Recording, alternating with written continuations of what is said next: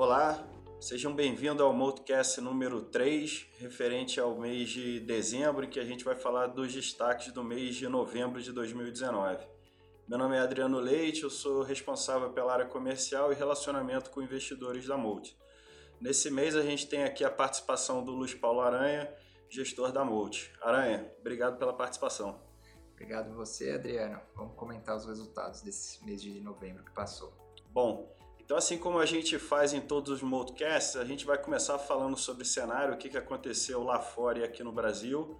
Em seguida, a gente entra e a gente fala um pouquinho do retorno dos fundos. E aí a gente encerra com os destaques das estratégias, no caso o Multi-Capital Equity Hedge, o Multi-Capital FIA e o Multi-Capital Long Bias. Bom, Aranha, vamos então falar sobre cenário, o que aconteceu lá fora e aqui no Brasil. Vamos começar pelo cenário externo, né? A gente viu aí um clima mais propício para a tomada de risco, as bolsas aí bateram as máximas. O que, que aconteceu para essa descompressão no, no mês passado, no mês de novembro? Então, Adriano, como a gente vinha alertando aí nos últimos podcasts, o cenário externo ficou mais benigno com a evolução da negociação entre a China e os Estados Unidos. Né? Então, a perspectiva de pelo menos uma resolução aí de uma fase 1 de um deal fez com que as bolsas testassem as novas máximas. Né? É, junto com isso, veio também alguns dados é, de PMIs, né, que são atividades é, de produção industrial de alguns países, é, um pouco melhor, ou seja, parando de piorar. Isso também deu um impulso aí para para algumas bolsas e para alguns setores específicos, né? Especi especificamente falando aqui do nosso, do nosso meio, né? As cíclicas globais, né? As empresas ligadas a commodities. E é, em último, também aqui o, o, o cenário global, o, o mercado acho que também tirou um pouco do preço o risco de uma recessão no ano que vem. Ou seja, no final as notícias desse mês foram marginalmente melhores aliviaram os mercados e os mercados estão testando as máximas. E qual que é o grande risco na sua visão, olhando o cenário externo? A gente está olhando aqui mais preocupado, primeiro, se eventualmente a eleição americana vai ser um risco de uma ruptura, ou seja, um candidato que não é para o mercado ganhe força. É, isso também, com a entrada do Michael Bloomberg na disputa, também reduziu as chances de ter um radical no Partido Democrata melhorando aí também o, o ambiente político lá nos Estados Unidos. E o outro ponto que a gente fica também sempre de olhos atentos é com relação à evolução da economia chinesa. Né? E na, nesse último fim de semana teve um dados de PMI, né, de produção industrial na China, que também saiu lá dos lows e mostrou já expansão na atividade social da China. Isso foi muito importante aí é, para o ânimo dos investidores. Legal.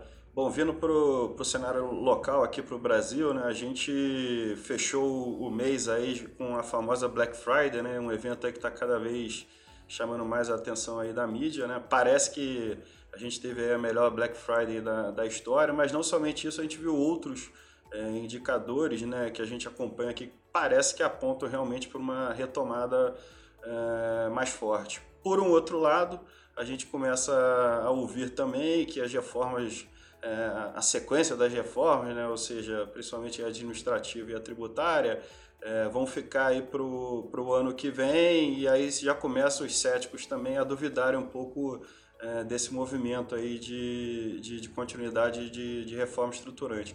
Como é que você resume o mês e como é que você vê para frente? Então, exatamente. É, o dado mais importante, não só a Black Friday, mas a gente consegue ver numa série de indicadores de curto prazo, que a economia está dando sinais cada vez mais evidentes de uma retomada mais forte. Então, esse acho que é um principal dado que conforta algumas projeções aí de, é, de crescimento de receita e de lucro para 2020, é, deixando o mercado bastante animado aí e, a Black Friday é, veio é, bem otimista aí para as varejistas, é, de principalmente as varejistas de comércio eletrônico. Já é, em contraponto disso, as reformas elas têm um, trâmite né, que respeitam o rito político. O rito político ele é muito diferente da velocidade do mercado. Né? A gente viu isso na reforma da Previdência, que demorou bastante tempo para ser aprovada, mas ela estava na direção correta. Então a, a direção é, da reforma ela é lenta, mas ela continua na direção correta. Talvez um custo político maior vai ser adiado para o ano que vem, a reforma administrativa, a tributária, mas a gente vê isso com alguma preocupação de se demorar muito para essas reformas acontecerem, mas ao mesmo tempo a gente vê que a direção ainda continua na direção correta. E com os lucros e, e, e esses indicadores de economia sendo bem é, bem acima das expectativas, a gente entende que ainda continua um cenário propício aí para o investimento em bolsa é, ao longo desse período. Legal, obrigado, Aranha. Bom, então a gente encerra aqui a parte do cenário e em seguida a gente fala sobre a performance dos fundos. Bom, então agora vamos falar sobre a performance dos fundos. É, os fundos nesse mês de novembro aí tiveram resultados aí bastante positivos, né, Aranha? Então vamos começar falando do Multi Capital Equity Hedge. Ele fechou o mês com um retorno positivo de 1,08 versus um CDI de 0,38%. No ano, o fundo encerrou novembro com 9,34% versus um CDI de 5,57%. E nos últimos 12 meses, o fundo apresenta um retorno de 7,44% versus um CDI de 6,09%.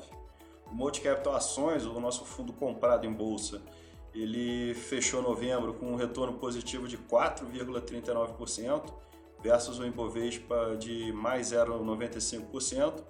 No ano, o fundo está com um retorno de mais 32,19% versus o Ibovespa de mais 0,23,15%. E nos últimos 12 meses, o fundo está com um retorno de 29,51% versus um Ibovespa de 20,93%. O Multi Capital Long Bias ele fechou super bem também, no mês com um retorno positivo de 2,94% versus um CDI de 0,38 e um Ibovespa de 0,95%. E desde o início, o fundo está com um retorno de 13,20 versus um CDI de 4,66 e uma bolsa no período, né? lembrando que o fundo foi lançado em fevereiro desse ano, o Ibovespa nesse período está com retorno aí próximo a 10%.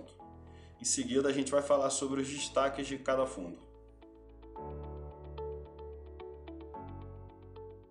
Bom, Aranha, vamos começar falando sobre os destaques dos fundos aí no mês de novembro. Vamos começar falando sobre o Multi Capital Equity Hedge. Multi Capital Equity Head. Ele teve mais um bom, mais um mês, né, perdão, bastante positivo. É, e eu acho que ele está sendo marcado aí por uma consistência bastante grande, né? A que, que você atribui o resultado do, do mês passado? Foi algo específico? Foi um conjunto de coisas? Como é que foi o comportamento do fundo?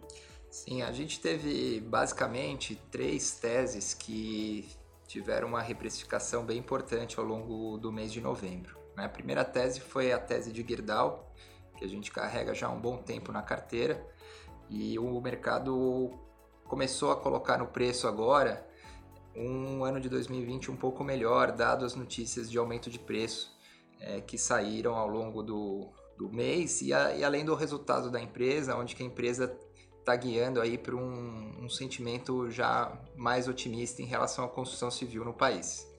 Então esse foi o principal contribuição do fundo é, em termos de, de é, basis points, né? A gente gerou 51 bips é, no par long Gerdau, short e o índice. A segunda tese que foi muito bem foi a nossa tese de varejo. No Act Head o, havia varejo contra o pão de açúcar. A gente teve aí é, uma apreensão em relação ao resultado da Via Varejo, mas era um resultado já amplamente esperado, uma, um resultado de uma reorganização da casa. E a gente é, viu que o mercado também teve essa leitura e está bastante otimista com relação às vendas futuras e especialmente agora com o Black Friday sendo bem sucedido, é, a companhia teve aí um bom desempenho no mês de novembro também, foi a segunda maior contribuição com 34 bips. Né?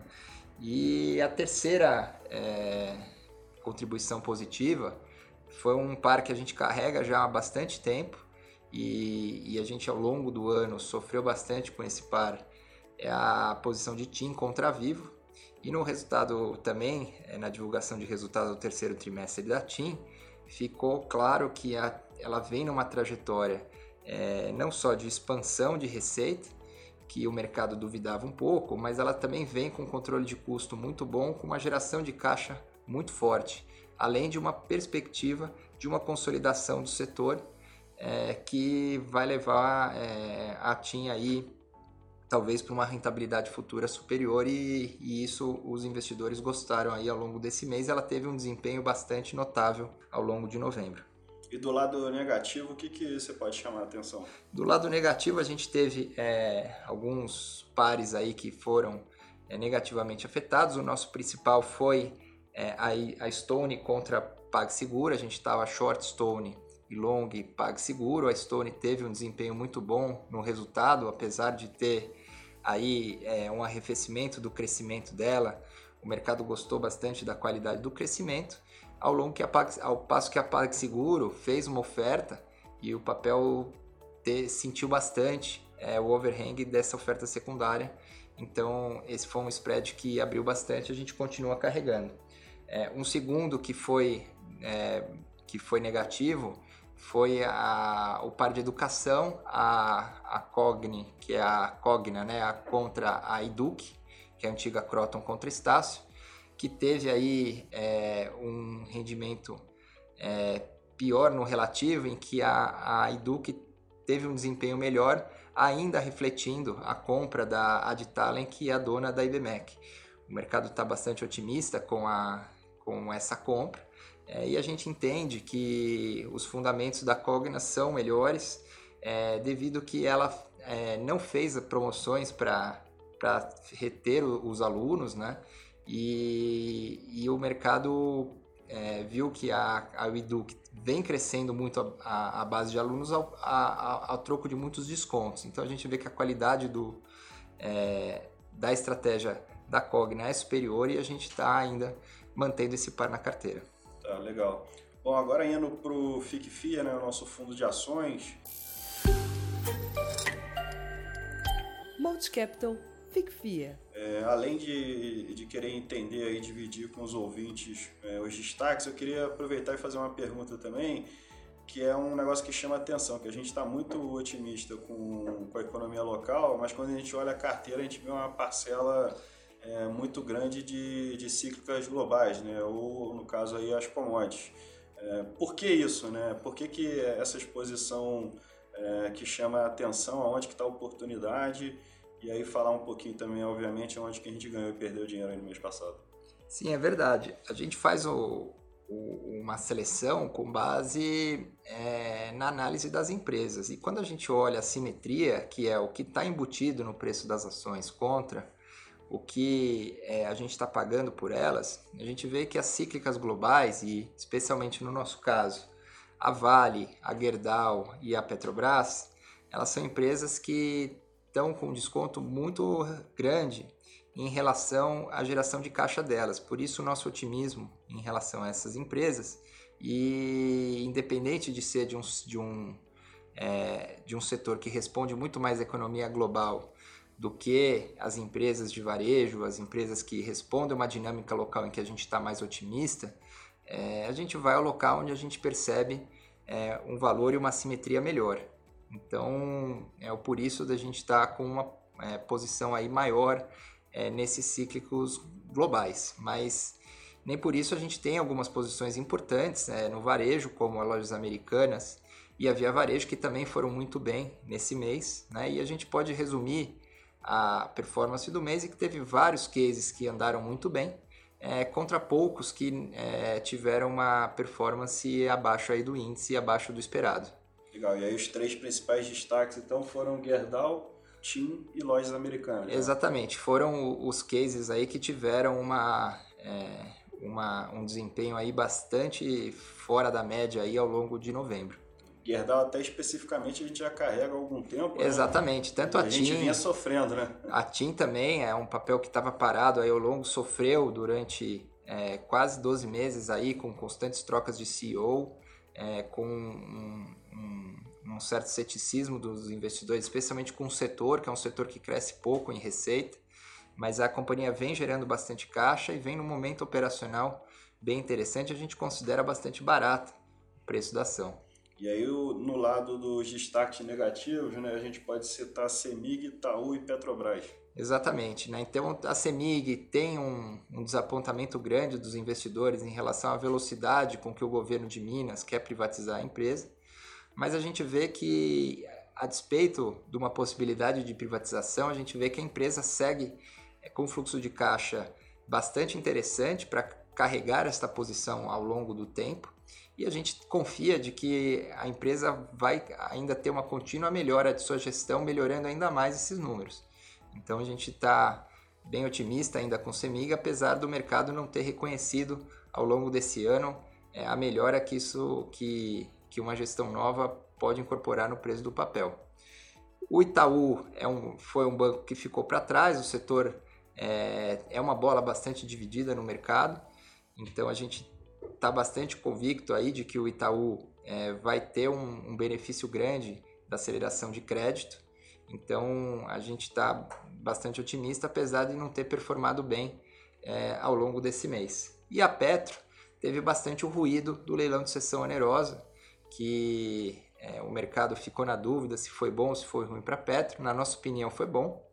Então a, a, ela comprou um ativo que já conhece por um preço que é, apesar de nenhum player estrangeiro ter competido com ela, a gente entende que ele não competiu por uma razão de ter uma questão contratual que impedia de você fazer uma correta precificação desses ativos. E a Petrobras tinha uma vantagem sobre isso. Então a gente entende que foi positivo para a Petrobras. É, e ela também está aí com alguns rumores de que pode ter uma venda do BNDES, pode ter um overhang, que é uma expectativa de venda grande por parte é, do governo das ações da Petrobras podem estar segurando o preço do papel. Tá bom. E aí, por fim, falando sobre o Multi-Capital Long Bias. Multi-Capital Long Bias. Tem a nossa estratégia de ações mais flexível, né? só, só lembrando que ela combina é, estratégias direcionais com estratégias de valor relativo, podendo também ficar vendido num papel. É, bom, o fundo eu acho que ele, ele acaba que ele pega né, a, a, os atributos aí tanto do Equity quanto do, do, fundo de ações que a gente já mencionou e ele tem uma componente também que eu acho que a gente vem fazendo muito bem que é, é, é oscilar a exposição direcional de acordo com a oportunidade que o mercado dá. Né? Como é que você viu essa exposição direcional ao, ao longo do mês e como é que você vê é, o mercado de ações daqui para frente?